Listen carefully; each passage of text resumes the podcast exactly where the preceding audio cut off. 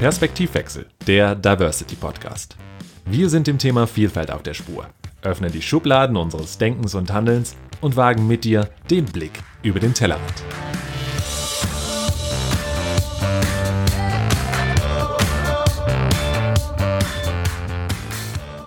Hallo allerseits zu einer neuen Folge von Perspektivwechsel, dem Diversity Podcast. Hallo Annika. Hallo Sebastian. Annika, hast du dich irgendwann schon mal mit dem Thema Transidentität befasst? Also natürlich habe ich davon schon mal gehört, aber so wirklich eingehend damit befasst? Leider nein. So ging es mir tatsächlich auch und ich finde, da müssen wir mit diesem Podcast vielleicht auch einfach auch für mehr Sichtbarkeit in der Gesellschaft sorgen, weshalb ich mich entschieden habe, dass wir uns in der heutigen Folge doch einmal etwas näher mit dem Thema befassen. Und deshalb habe ich uns heute zwei sehr spannende, wie ich finde, Gäste eingeladen. Und zwar sprechen wir heute mit Christian Schabel-Blessing und Jonas Fischer. Sie beide sind als Frauen geboren, haben sich jedoch nie wirklich mit ihrem ursprünglichen Geschlecht identifizieren können. Äh, beide nahmen eine Geschlechtsanpassung vor und leben heute in dem, wie sie es beschreiben, richtigen Körper als Männer. Zudem engagieren sich die beiden beim Verein Transmann e.V. hier in München. Äh, das ist quasi die Anlaufstelle für alle Frau zu Mann, Trans- und Interpersonen in Deutschland. Und wir möchten im Gespräch mit Ihnen heute etwas mehr über das Thema Transidentität lernen und freuen uns, dass ihr beiden da seid. Hallo Jonas, hallo Christian. Hallo, Servus. Hallo. Ähm, für viele ist ja das Thema Transidentität trotz ja, steigender oder zunehmender Sichtbarkeit in der Öffentlichkeit immer noch ein weitestgehend unbekanntes Terrain, wo viel Unsicherheit, viel Unwissenheit, viele Vorurteile auch vorherrschen. Bringt doch hier vielleicht mal ein bisschen Licht ins Dunkle. Was bedeutet überhaupt Trans und wen umfasst dieser Begriff eigentlich? Ja, der Begriff Trans, ähm, ich sag mal so, das bedeutet wahrscheinlich für jeden auch ein bisschen was anderes. Ähm, für mich ist es so, wenn ich von mir spreche, dass ich primär gar nicht von mir als Trans spreche, sondern einfach nur als Jonas und als Mann. Kommt natürlich auch immer zusammen, in welchem Kontext man ähm, unterwegs ist. Trans, ähm, sage ich mal, ist ähm, eine Möglichkeit, ähm, zielgerichtet so zu leben, wie man sich das eigentlich schon immer vorgestellt hat und wie man sich eigentlich schon immer fühlt. Und wir sind dankbar dafür, dass es die Möglichkeit gibt. Jetzt findet man ja im Internet lauter verschiedene Begriffe. Transgender, Transsexualität, Transidentität, dann mischt sich irgendwie noch Intersexualität, Travestie und Drag Queen runter. Eine endlose Liste an verschiedenen Begriffen. Äh, wenn man jetzt nicht so in der Thematik drinsteckt, glaube ich, sind viele auch verwirrt. Ähm, was ist denn jetzt der richtige Begriff und was steckt überhaupt dahinter? Was ist die adäquate Bezie Bezeichnung auch für Menschen, die sich mit äh, dem Geburtsgeschlecht nicht identifizieren können? Vielleicht könnt ihr auch direkt die Frage so ähm, aus eurer Perspektive beantworten. Was ist für mhm. euch ein Begriff, mit dem ihr euch am meisten anfreunden könnt? Also ich denke, den richtigen Begriff gibt es einfach nicht in dem Sinne. Ähm, früher hieß es halt global gesehen äh, Transsexualität, in Deutschland zumindest. Das ist auch die offizielle Bezeichnung, die im ICD, in dem netten kleinen Büchlein, wo die ganzen Krankheiten aufgeführt sind, äh, so noch drinnen steht unter der Diagnose. Aber ähm, damit bin ich persönlich nicht so ganz glücklich, weil das halt immer so eine Komponente hat, dass man auch immer gefragt wird, auf was stehst du denn da? Also sobald das Wort Sexualität mitschwingt, äh, denken die Leute immer, es wäre irgendwas mit Sex oder hätte mhm. was mit Sex zu tun. Und das hat es aber nicht, sondern es ist einfach eine Sache, die mit der Identität zu tun hat. Darum bin ich persönlich glücklicher mit dem Begriff Transident oder Transidentität. Geschlechtsdysphorie wird der neue Begriff sein, der in dem neuen ECD dann aufgeführt wird. Äh, das mal nur so zu den, zu den medizinischen, fachlichen Begriffen. Nichtsdestotrotz, ähm, wie du schon gesagt hast, es gibt ganz viele Begriffe, weil jeder auch das Recht hat, sich selber so zu definieren, wie er gerne möchte. Und der eine sagt von sich selber, ich bin transsexuell, der andere sagt, nö, das bin ich nicht, ich bin transident. Und der dritte sagt, ich bin aber ein Mann mit transidenter Vergangenheit. Und ähm, man macht es am einfachsten so, dass man eine Person, die man kennenlernt, kennenlernt, äh, wo man weiß, dass äh, die Thematik im Raum steht, einfach tatsächlich fragt, äh, wie sie sich denn selber definiert und sich das einfach erklären lässt von der betreffenden Person. Bleiben wir vielleicht auch nochmal dabei. Facebook zum Beispiel bietet seinen Nutzern inzwischen auch ähm, circa 60 verschiedene Geschlechtsbezeichnungen an. Auf der einen Seite natürlich toll, wenn man das auswählen kann, auf der anderen Seite für viele auch so ein bisschen verwirrend und ähm, wirft vielleicht auch so ein bisschen die Frage auf, ist es nicht ein bisschen zu viel, ist es nicht ein bisschen zu übertrieben? Würdet ihr sagen, das ist der richtige Schritt, einfach alle Möglichkeiten anzubieten? Und ähm, wie wichtig ist es für euch persönlich, aber vielleicht auch so, was ihr mitbekommen habt für andere Transpersonen, so eine definierte Geschlechtsbezeichnung zu haben, so für die eigene Selbstbestimmung? Ich finde schon, dass es gut ist, dass es diese verschiedenen Auswahlmöglichkeiten gibt. Denn viele sind auf der Suche nach dem eigenen Begriff. In München zum Beispiel gibt es verschiedene Organisationen, die verschiedene ähm, Ziele verfolgen. Und da gehen eben manche hin und behaupten, zum Beispiel, wenn sie zu uns zum Transmann kommen, ich bin ein Transmann. Das sagen sie aber jetzt nicht, weil sie sonst nicht zu uns kommen dürften, weil das, die Annahme wäre falsch. Wir nehmen wirklich äh, jeden mit offenen Armen bei uns auf. Aber für sie selber ist es für, in dem Moment, wenn sie zu uns kommen, die richtige Bezeichnung.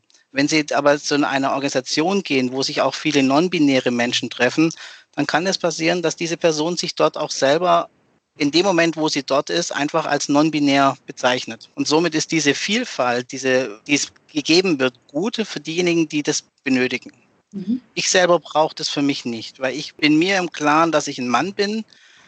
Wenn ich für den Verein arbeite, bin ich auch gerne bereit zu sagen, ich bin ein Transmann, ich stehe da auch dazu. Oder wenn ich auf, äh, in der Arbeit darauf angesprochen werde, du hast du tatsächlich eine Geschlechtsangleichung hinter dir, und habe ich gesagt, ja, ich bin trans. Also wie gesagt, ich gehe da sehr offen mit um. Bei anderen, die sind da eher ein bisschen flexibler, sind eventuell auf der Suche oder sie sind, haben sich auch schon gefunden und sagen einfach, ich möchte mich gar nicht in Schubladen stecken lassen, mhm. sondern ich möchte da einfach sehr flexibel sein. War das denn bei dir immer schon so oder gab es auch Stadien, wo du gesagt hast, ja, mir hilft es oder mir gibt es in, gewisse, in gewisser Weise auch eine Stabilität und Sicherheit, dass ich mich jetzt über einen Begriff auch irgendwo zuordnen kann? Also ich selber habe mich schon sehr lange als Junge oder als Mann definiert. Ähm, ich bin Baujahr 74, da war das mit dem ganzen Internet natürlich noch nicht so weit, wie es heute ist äh, bei den jungen Menschen. Und als ich in dem Alter war, so um die 20 rum, war ich halt auch auf der Suche nach meiner Identität. Nur habe ich da nicht die Möglichkeit gehabt, das überhaupt zu finden, was möglich ist. Das Einzige, was ich damals gefunden habe, und das war, weil ich in der LGBT-IQ-Szene schon dort unterwegs war, dass ich eben gemerkt habe, dass es Track Kings gibt, die eben sich auf die Bühne stellen, also Frauen, die sich auf die Bühne stellen und als Mann performen. Das Gegenteil von Track Queens. Und mhm. genau diese Zeit, also ich bin dann selber da auch mit eingestiegen in, in die Szene der Track Kings und in der Zeit habe ich mich immer sehr wohl gefühlt, weil ich da endlich so sein konnte und die Leute mich so gesehen haben, wie ich mich identifiziere. Auch wenn es sehr übertrieben war, weil auf der Bühne musst du einfach ein bisschen mit Show und sehr übertrieben mit Klischees arbeiten. Ja? Das war mir dann teilweise auch zu much, weil ich würde, oder ich bin im Privatleben nicht so ein Macho-Kerl, wie ich es jetzt damals auf der Bühne performt habe. Ähm, für mich war das aber damals eine gute Möglichkeit, da schon mal auszuloten und zu testen, wie sich das wirklich anfühlt. Und das hat dann auch wirklich das eigentlich verstärkt, dass ich ein Mann bin. Ähm, aber den Namen dazu habe ich nicht gewusst. Und erst als eine Freundin mal zu mir gesagt hat, pass auf, in dir schlummert was, du musst nur finden, was das ist. Und ich zufällig einen Transmann kennengelernt habe, der mir dann abends in der Disco erklärt hat, du bist eigentlich auch ein Kerl und du weißt es nur noch nicht, war das natürlich dann sehr hilfreich und ähm, hat mir dann so den letzten Rucker gegeben, mich da mal in die Richtung schlau zu machen. Und da war es mir, aber ich habe mich eben, wie gesagt, schon immer sehr männlich oder als Mann definiert. Und wenn ich mir den Bart angeklebt habe, dann war ich direkt in dem Körper, in dem ich mich wohlgefühlt habe. Also war es nicht zwingend ein Schockmoment, als dir gespiegelt wurde, eigentlich steckt ein Mann in dir, du weißt es nur noch nicht. Oder war es nee. erstmal so, äh, Moment, wow, das ist gerade eine Nummer zu krass. Nee, gar nicht. Also das, was eher war, äh, wo sehr krass für mich war, war eben nicht der Moment, wo der Transmann mir in der Disco das gesagt hat, in, äh, du bist ein Transmann, sondern wirklich, wo meine beste Freundin mir gesagt hat, in dir schlummert was, aber du musst es selber herausfinden. Das ist so wie, ähm, ich weiß, wo es das beste Eis gibt, aber ich sag dir nicht wo. Ja, du musst es selber herausfinden. Und das war einfach das Gemeine. Das war so, mh. Mm. und aber das war dann auch der Ansporn da und zu sagen, was meint sie denn damit? Und erst als dann eben dieses andere Gespräch stattfand mit dem Transmann, wo ich auch am Anfang gar nicht gewusst habe, dass das ein Transmann ist, im Übrigen, ähm, weil man dem das einfach nicht angesehen hatte, war das dann einfach so, dass ich gesagt habe, okay, jetzt ist dieser Moment. Und ich war, eine, es war für mich war es eine Erleichterung, mhm. tatsächlich zu wissen, hey, es gibt tatsächlich nicht nur die Frauen, die ähm, früher mal als Mann, also als männlicher Mensch geboren wurden, ja, und die sich dann eben zu einer Frau haben angleichen lassen. Die Berichte kennt man schon sehr früh, ja, Mhm. Also mein Vater hat mir schon erzählt, dass Menschen nach Casablanca gereist sind, Männer, die nach als Frau wieder zurückgekommen sind. Aber dass es umgekehrt auch möglich war, diese Erleichterung dann zu haben und also die, diese Erkenntnis zu bekommen, das dann zu sehen, aha, das ist möglich. Und das kann ich also auch machen. Das war mhm. tatsächlich für mich die Erleichterung. Jonas, bei dir, war das, war das ein ähnliches Empfinden oder wann ging das bei dir eigentlich so los, dass du dich mit dem Thema auseinandergesetzt hast und ja, so die, die Suche nach, nach der eigentlichen Identität begonnen hast? Bei mir war das ein bisschen anders als beim Christian. Ähm, bei mir war es so, dass ich als Kind sehr, sehr religiös aufgewachsen bin. Meine Eltern sind Zeugen Jehovas, so bin ich hineingeboren worden und so bin ich aufgewachsen worden und da stand der Glaube im Vordergrund. Das bedeutet, ich habe schon, wenn ich als Kind gebetet habe, oftmals äh, darum gebeten, dass er da oben mich halt als Junge aufwachen lässt, hat er aber natürlich nie gemacht. Wenn man mich aber als kleines Kind gefragt hätte, bist du Junge oder Mädchen, dann hätte ich eindeutig gesagt, ich bin Mädchen. Also ich konnte mich damals noch nicht ähm, aktiv zuordnen, so wie manche andere das können. Bedeutet, ich bin quasi sekundär trans bei mir hat es dann später halt einfach mal so einen Impuls gegeben. Also ich habe dann äh, auch noch geheiratet und äh, weil, ich, weil ich gedacht habe, das wird von mir so erwartet ungefähr, war aber trotzdem irgendwie nicht so hundertprozentig glücklich. Also eigentlich in dem Moment, wo man hätte sagen können, jetzt passt alles im Leben und jetzt kannst du glücklich sein, äh, war ich es eben irgendwie überhaupt nicht und konnte mir aber auch nicht erklären, warum ich es nicht bin und ähm, wieso das das so ist. Und ähm, bei mir kam dann später mal äh, durch die Firma ein Impuls von außen, weil wir da eingeladen wurden, äh, einen äh, Club zu besuchen. Und äh, in dem war ich dann auch und habe in diesem Club quasi gesehen, dass ähm, zwei Männer miteinander Spaß hatten und habe mir in dem Moment total gewünscht, ich wäre einer von den beiden und konnte mir aber nicht erklären, warum ist dieser Wunsch da und habe dann mhm. angefangen, mich mit dieser Thematik äh, Homosexualität zu beschäftigen, Bücher zu lesen, bin in einen Chat reingegangen, hatte aber immer noch keine Ahnung vom Thema Trans. Habe dann aber mich im Chat äh, in jemanden so ein bisschen verguckt und der sich auch in mich und habe einfach festgestellt, okay, diese Treffen, die wir vereinbart haben, kannst du gar nicht einhalten die musst du wieder canceln. Und um mir und dem anderen nicht weiter weh zu tun, habe ich quasi die Person Jonas, die ich dann damals im Chat schon war, offiziell sterben lassen. Und das war für mich eigentlich das Allerschlimmste, was ich gemacht habe. Und habe dann gedacht, okay, jetzt wirst du schizophren, irgendwas passt nicht. Und habe dann angefangen, eben nach schizophren zu googeln. Und in dieser Googelei habe ich dann eben eine Geschichte von einem Transmann gefunden. Da hatte ich das erste Mal das Wort Transmann gelesen und dachte mir, was ist das denn? Und als ich diese Geschichte von dem gelesen habe, dachte ich mir wirklich tatsächlich so, wow, also 90 Prozent von dem, was der fühlt oder was er beschreibt oder wie es ihm ging oder wie teilweise auch seine Lebensbahnen verlaufen sind, passt identisch mit dem überein, was bei mir gerade los ist. Und dann hatte ich zum ersten Mal so eine Idee, was das sein könnte und ähm, habe dann auch ähm, mit meinem Mann darüber geredet. Und so ging mein Weg dann quasi los. Würdet ihr sagen, dass das Umfeld da auch eine große Rolle gespielt hat? Also hast gesagt, du bist sehr religiös aufgewachsen. Ich könnte mir vorstellen, dass das mit deiner Familie dann auch gar nicht so einfach war, das denen dann auch beizubringen sozusagen. Also das Thema Trans meiner Familie beizubringen war einfacher als das Thema Homosexualität oh, denen oh. beizubringen. Aufgrund dessen, dass ähm, bei den Zeugen Jehovas Homosexualität eigentlich, äh, also nicht eigentlich, sondern es ist dort verpönt, weil es in der Bibel ja auch verpönt ist. Ähm, hingegen das Thema Trans ja offiziell als Krankheit in Gänsefüßchen im ICD steht, ähm, so gehen Jehovas her und sagen, okay, das ist eine Krankheit, die ist offiziell anerkannt, das akzeptieren wir, aber Homosexualität wird in der Bibel verpönt, also verpönen wir das auch. Also bedeutet quasi, mit Trans hatten meine Eltern oder mein Papa vor allen Dingen jetzt nicht so das Problem. Meine Mama hat sich schon ein bisschen schwer getan, weil sie immer ein Mädchen wollte. Mhm. Ähm, aber selbst sie war zum Ende hin einfach total stolz auf ihren Sohn, sag ich mal.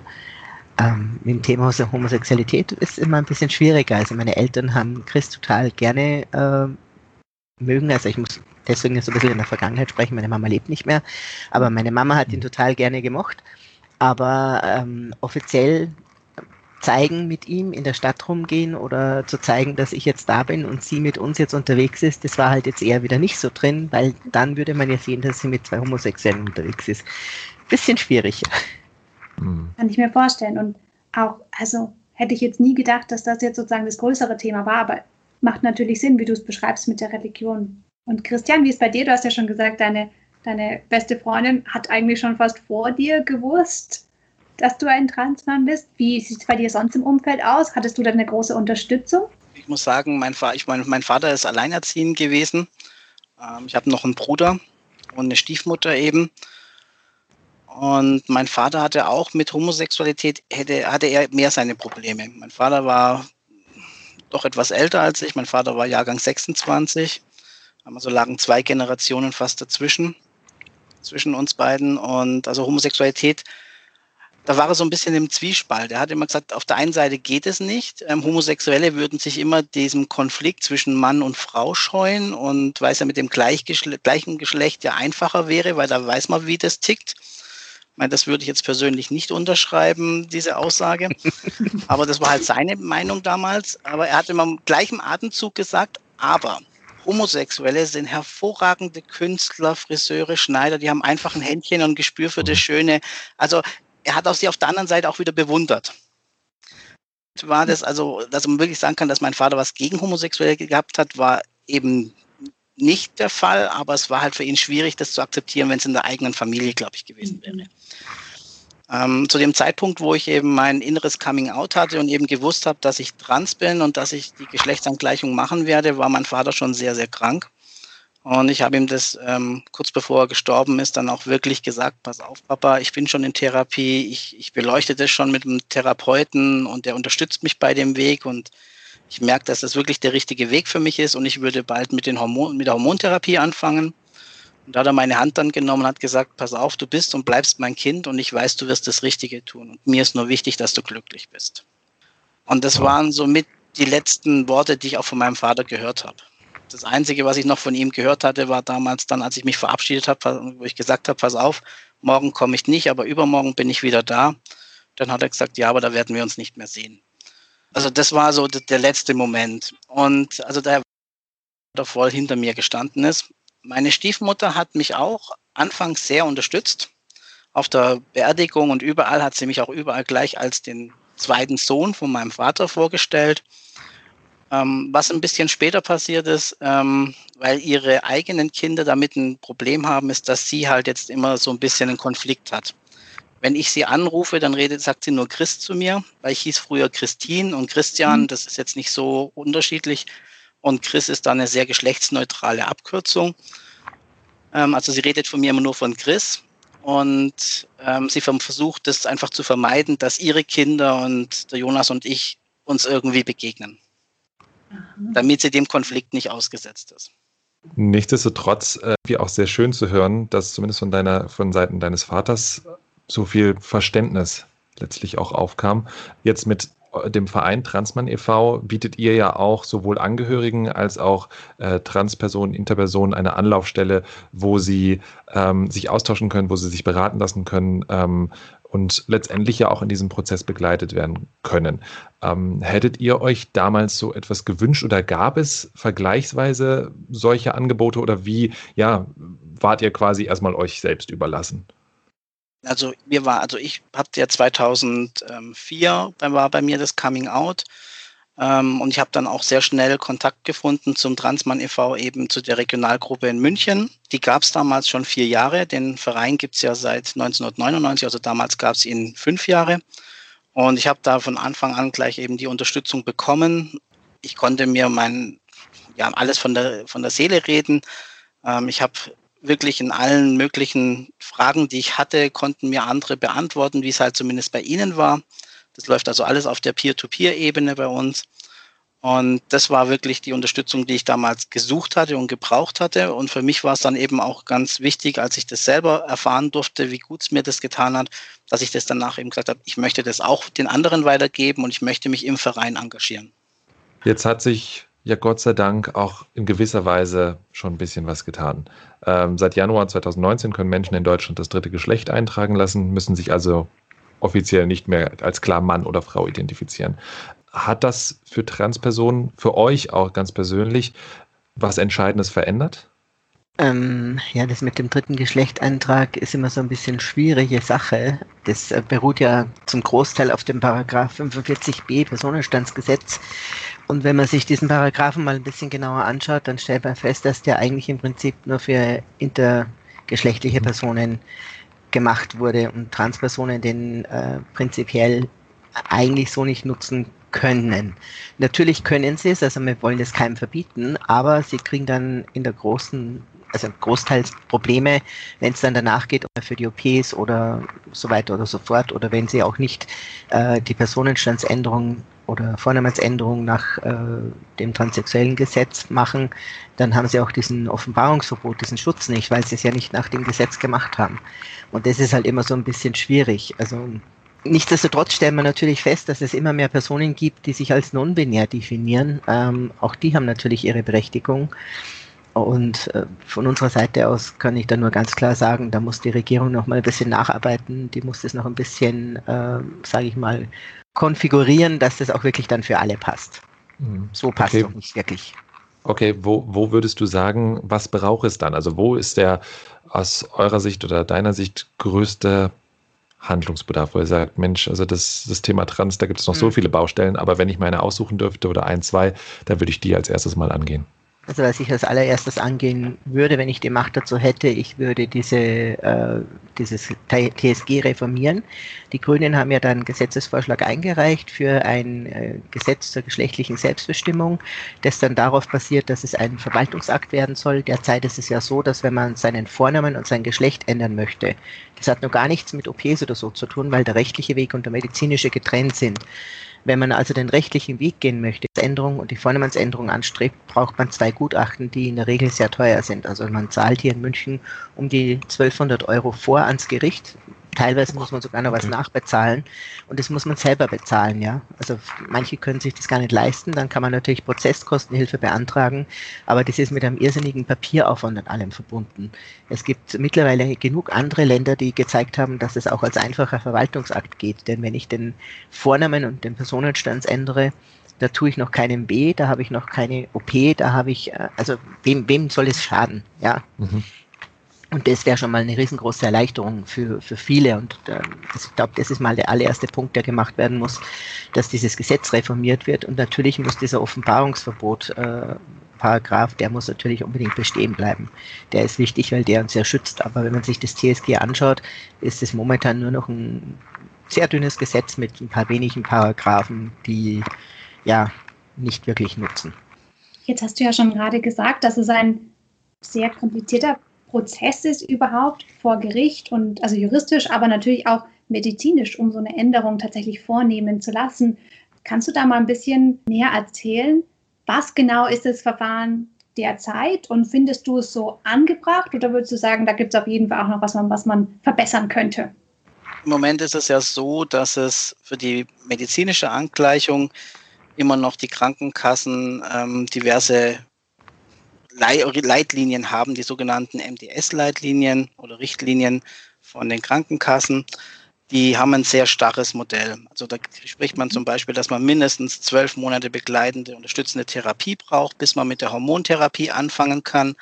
Außer, das ist so ein ganz kleiner Nebensatz, den eben viele nicht kennen, der Therapeut, bei dem er ist, kann es ausreichend begründen, dass man schon vorher mit der gegengeschlechtlichen Hormonbehandlung anfangen muss weil der Leidensdruck sehr groß ist.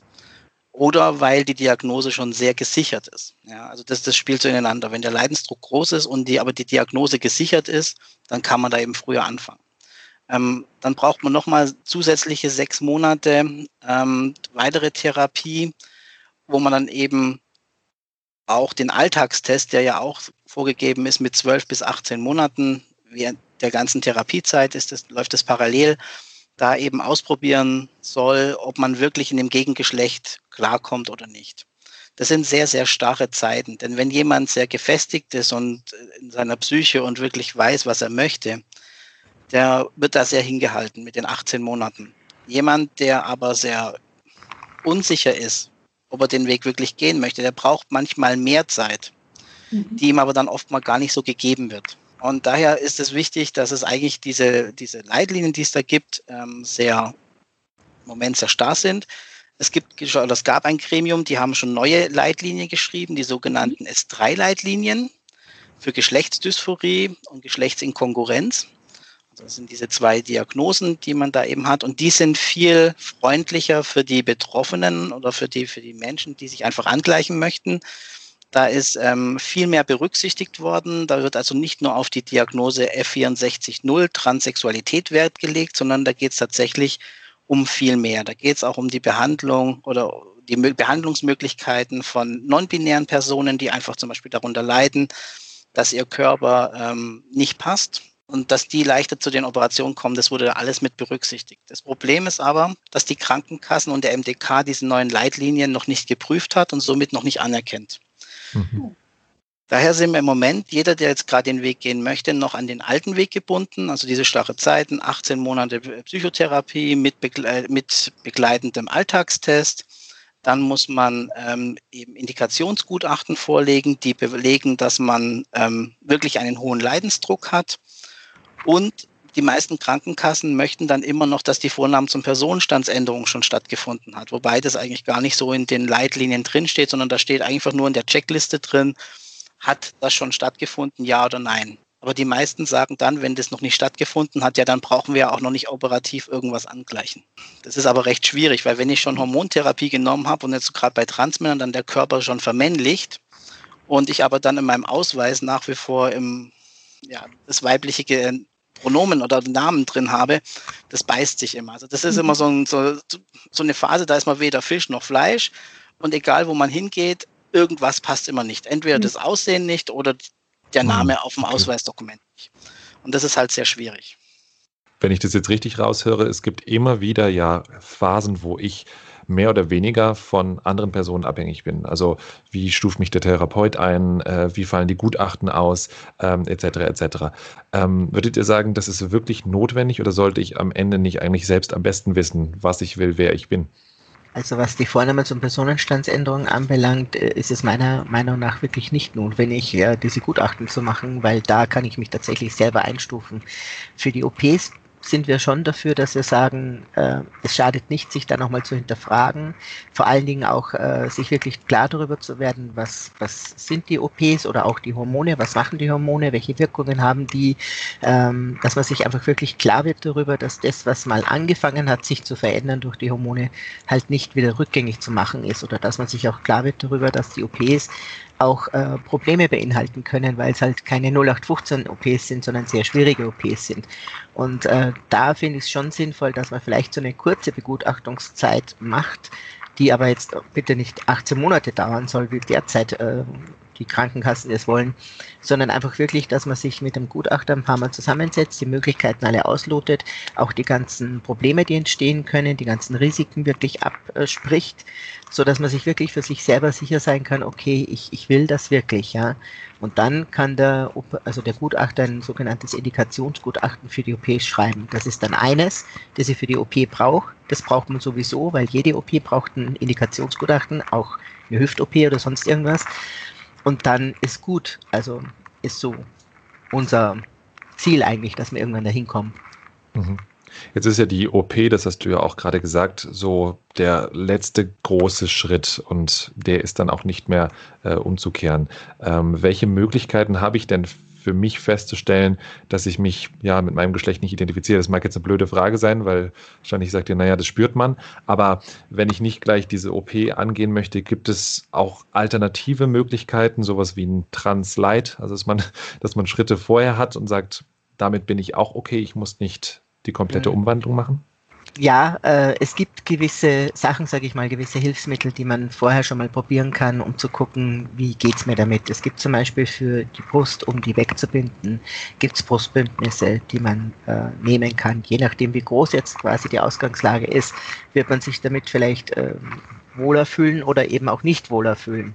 Mhm. Es gibt äh, zum Beispiel diverse Epithesen, die gemacht werden können, wo es sehr gute ähm, Epithetika auf dem Markt gibt um mal einfach auszutesten, wie ist denn das, wenn da jetzt plötzlich was da ist, was vorher nicht da war, wie komme ich denn damit klar? Und brauche ich dann das aus Fleisch und Blut wirklich oder komme ich mit der Epithese vielleicht auch wirklich ganz gut klar?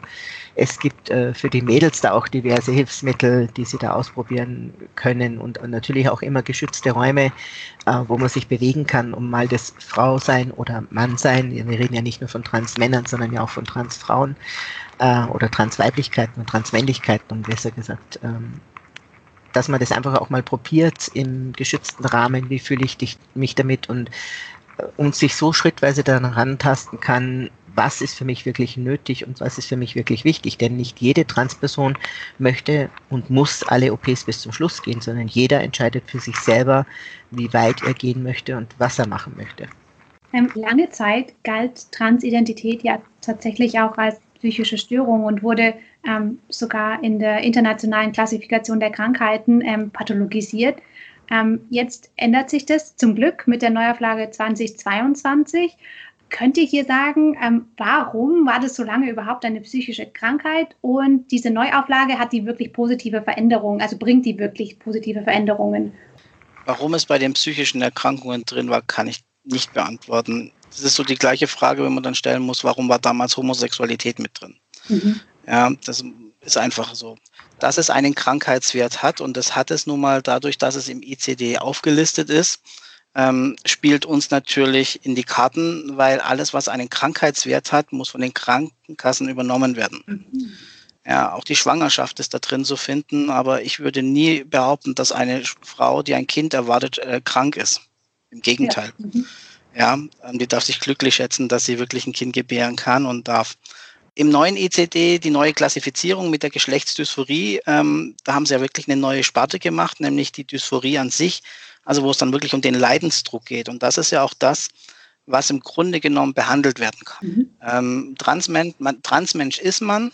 Wenn man sagt, ich bin trans, dann ist das okay. Manche sagen, ich bin mit dem Abschluss meiner letzten Operation bin ich dann nicht mehr trans. Das akzeptiere ich auch voll und respektiere diese Meinung auch. Wichtig ist tatsächlich, dass der Leidensdruck gemindert wurde. Und das passiert eben dann, wenn jemand für sich den Weg so weit gegangen ist, wie er möchte.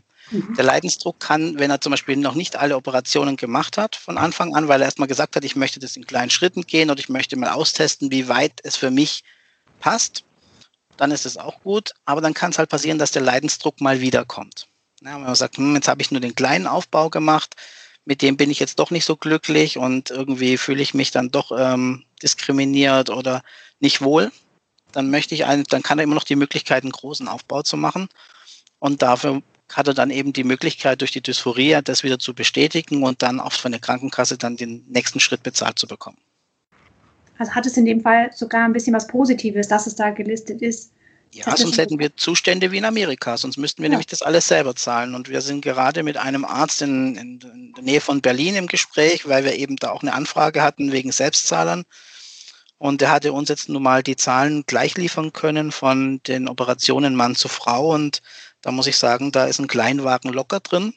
Mhm. Ähm, die, die, Operationen von einem ähm, Transmann sind ein bisschen komplizierter und es sind auch mehr Operationen an sich da sind wir dann schon mehr bei der Mittelklasse dabei. Und das in Amerika machen halt viele Transmenschen zum Beispiel nur die notwendigsten, also die Operationen, die sie sich leisten können oder verschulden sich extremst, damit sie das äh, machen können, weil sie ja das eben selber zahlen müssen. Mhm.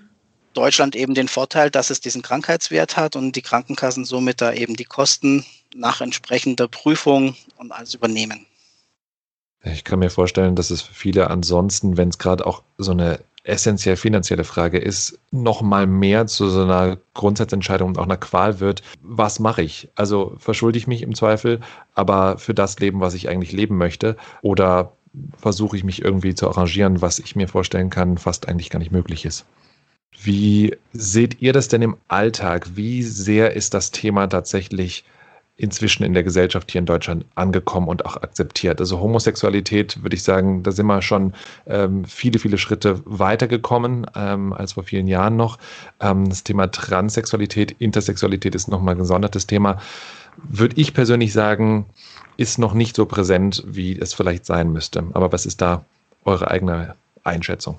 Da gebe ich dir voll und ganz recht. Also wir erleben leider immer wieder, dass Trans-Menschen, und zwar ganz egal welche Richtung sie gehen oder auch binäre non-binäre Menschen, im Alltag anecken. Ähm, und zwar manchmal wirklich sehr unschön. Das heißt, ähm, sie kriegen vielleicht keine Ausbildungsstelle, weil der Arbeitgeber sagt, hm, ich habe an sich mit dem Thema Trans ja kein Problem, aber wie sieht es mit der Ausfallrate aus, wenn du dich wirklich mit den Operationen angleichen lässt? Hm. Ähm, dann haben wir auch immer das Thema wieder, wenn man gerade eben mitten in der Transition ist und dann eben das Aussehen schon etwas abweicht von dem, was auf dem Pass steht, dass dann so Sätze kommen, ja, tut mir leid, das ist nicht Ihre EC-Karte, ich kann die Zahlung nicht annehmen. Okay. Dass es immer wieder mal Zwischenfälle gibt zwischen der Polizei und Transmenschen. Wir empfehlen jedem, lasst euch von eurem Therapeuten ein, ein Schreiben, ein Zweizeiler ausstellen, wo drin steht, das äußere Aussehen kann abweichen von dem aktuellen Dokument. Ähm, der Mensch befindet sich in der Transition, bitte diskret behandeln. Zum Beispiel, dass sie sowas dabei haben oder den sogenannten DGTI-Ausweis. Das ist ein Ausweis von der Deutschen Gesellschaft für Transsexualität und Intergeschlechtlichkeit den sie in der Zwischenzeit europaweit akzeptieren als Ergänzungsausweis. Er wird also mit dem Pass sozusagen gegeben. Da gibt man einfach zwei Karten ab, wo das eben auch erklärt ist, dass derjenige gerade in der Transition ist oder diejenige. Das hilft manchmal, aber es kommt leider immer wieder zu Zwischenfällen ähm, in der Gesellschaft, dass man als Transe beschimpft wird, dass man von anderen nicht akzeptiert wird. Du bist ja gar kein richtiger Mann oder keine richtige Frau. Das kommt, häuft sich in der letzten Zeit leider immer wieder mehr. Was glaubt ihr, woran liegt es? Ist das Unwissenheit? Ist das vielleicht Angst, Befremdlichkeit vor dem, was ich nicht kenne? Ähm, oder einfach, ja, mir macht es halt Spaß, alles, was, was anders ist, ist per se schlecht?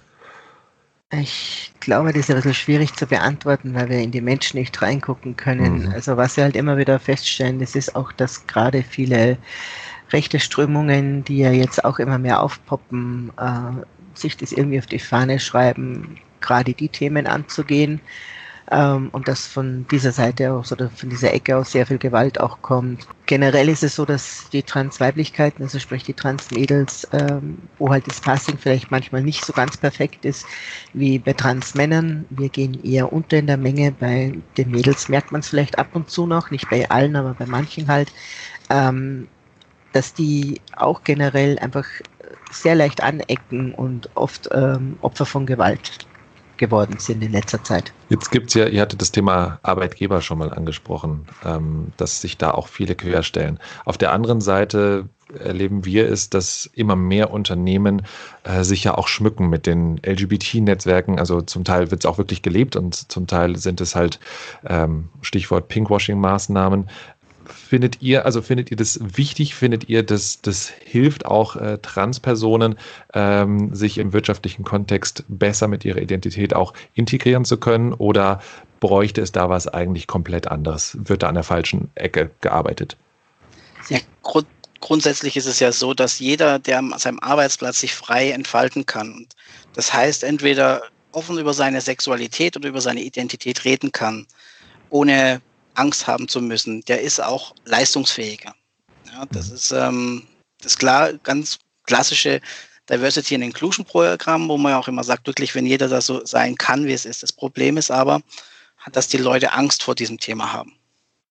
Denn gerade mit dem neuen Geschlechtseintrag, jede Stellenausschreibung muss in der Zwischenzeit für männlich, weiblich, divers ausgeschrieben äh, werden. Wenn sich aber eine diverse Person zum Beispiel bewirbt, geht es wie ein äh, Feuer durch die Firmen durch. Weil das mhm. teilweise wirklich noch wie so ein, so ein Stigmata fast ist. Also wirklich sagt, oh, guck mal, der hat divers. Ja? Mhm, mhm, wie soll ich denn den anreden? Ja, weiß ich nicht, ob ich damit umgehen kann. Ähm, lass mal lieber. Also das sind solche Sachen, also diese Ängste, die die Leute haben, die Arbeitgeber, und damit ist es halt oft noch gar nicht so angekommen. Mhm. In meiner Firma bin ich, bin ich geoutet als schwuler Mann. Das wissen bei mir 95 Prozent vielleicht 12 Prozent wissen, dass ich trans bin. Okay. Weil sie haben es nur bei mir rausgefunden, weil sie meinen Namen mal gegoogelt haben. Ja. Und die haben auch kein Problem damit, weil die mich proaktiv angesprochen haben. Und ich wüsste, dass mich bei mir in meiner Firma, wo wir über 400 äh, Mitarbeiter sind, dass es da ein großes Thema wäre, wenn das so rauskommen würde. Aber die Frage, habt ihr in der Firma, wo du arbeitest, ein entsprechendes Netzwerk oder wird da ja. gar nichts gemacht? Ja, habt ihr. Wir haben ein Netzwerk. Und. Engagierst du dich da? Also ich erlebe das äh, in, in meiner Funktion. Wir haben auch bei uns ein LGBTIQ-Netzwerk und ich erlebe von vielen Kolleginnen und Kollegen, dass die sagen, ah, ich möchte da gar nicht rein, weil das ist persönlich und das ist schon okay so, ähm, brauche ich nicht. Ähm, zum Teil vielleicht für mich auch ein bisschen schade, weil ich denke, naja, vielleicht wärst du gerade Inspiration und Mutmacher für jene, die sich am Arbeitsplatz halt noch nicht outen oder zu dem stehen, wer sie sind. Ähm, machst du da was oder bist du eher auf der Seite, dass du sagst, nee, das hat da für mich nicht unbedingt was zu suchen und ich bin bei Transmann e.V., das reicht mir? Nee, ich bin tatsächlich bei uns im, am Standort Diversity-Beauftragter und ich bin für den kompletten deutschsprachigen äh, Bereich, also kompletten Dachbereich, Deutschland, Österreich, Schweiz Bereich, bin ich der Kopf von unserer äh, Employee Resource Group. Mhm. Ähm, muss aber dazu sagen, ich bin im Moment eine Ein-Mann-Show, weil tatsächlich das so ist. Es will keiner mitmachen. Es will keiner sein Gesicht dafür hergeben, ja. ähm, weil sie einfach Angst haben, geoutet zu werden. Aber bei uns heißt unsere ERG heißt einfach LGBTIQA, das A für die Allies, um eben auch den Leuten die Möglichkeit zu geben, die Unterstützer von diesem Thema reinzukommen wo du dann nicht eben gleich weißt, ist der jetzt schwul, lesbisch, trans, äh, bi oder hetero und unterstützt das ganze Thema nur. Aber auch da ist es wirklich die Angst einfach groß, hm, dass sie sich da outen. Mhm. Nehmen wir diese Allies mal auf. Sehr, sehr wichtiges Thema, ähm, damit es auch ein Stück weit ja, akzeptierter wird, normaler in Anführungszeichen. Ähm, was würdet ihr zwei denn sagen? Was kann ich äh, als Kollege, Kollegin ähm, im Arbeitskontext, aber auch Freund, Freundin äh, tun? Wo, wo kann ich unterstützen? Was hättet ihr euch vielleicht auch an Stellen gewünscht, wo sie bei euch ausblieb, diese Unterstützung? Also ich hatte zwar in meiner Firma die volle Unterstützung, die ist aber auch äh, von Personenanzahl wesentlich kleiner als die beim Chris. Wir sind nur insgesamt 15 Personen, von daher war das jetzt nicht so das Problem. Aber was natürlich immer schön ist, ist, wenn man wirklich versucht, äh, die Person, wenn sie sich outet, dann schon mit dem richtigen Namen, mit dem richtigen Pronomen anzusprechen, auch wenn es vielleicht am Anfang immer noch schwer ist. Du hast ja vorhin gesagt, du hast mit dem Albert von Proud at Work auch schon gesprochen. Mhm. Auch da gibt es, äh, sage ich mal, Unterstützung und Hilfe, dass man sich halt einfach so ein äh, Proud at Work zum Beispiel ins Haus holt und mit denen zusammen halt auch äh, mal so eine Mitarbeiterschulung ähm, macht äh, zu den ganzen Themen. Es muss ja nicht nur trans alleine sein, um vielleicht das Thema globaler zu halten.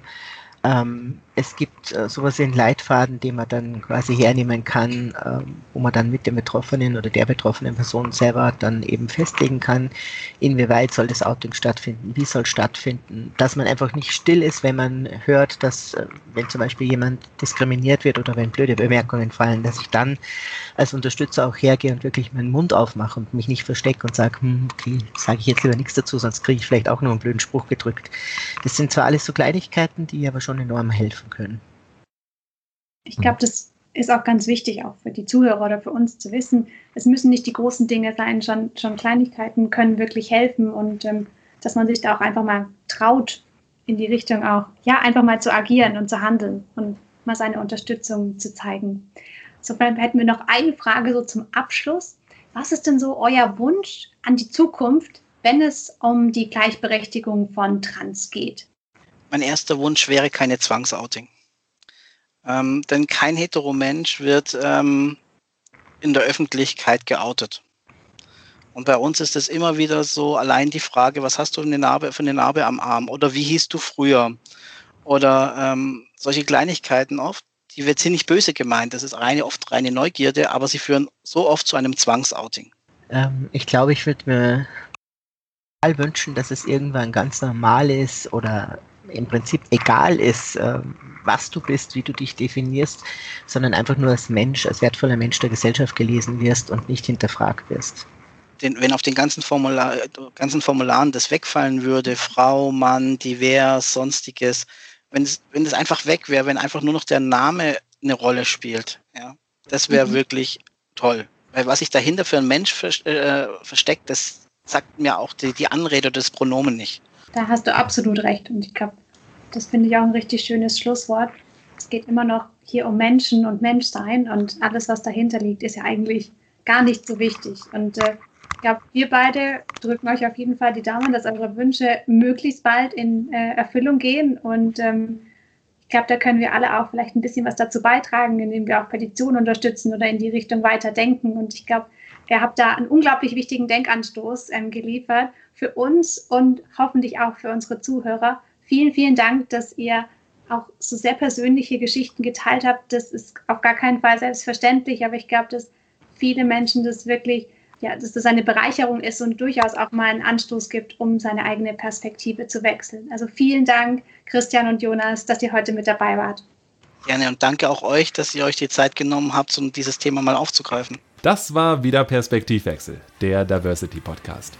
Wir sagen vielen Dank fürs Zuhören, hoffen du konntest neue Perspektiven gewinnen und freuen uns, wenn du auch bei der nächsten Folge wieder einschaltest.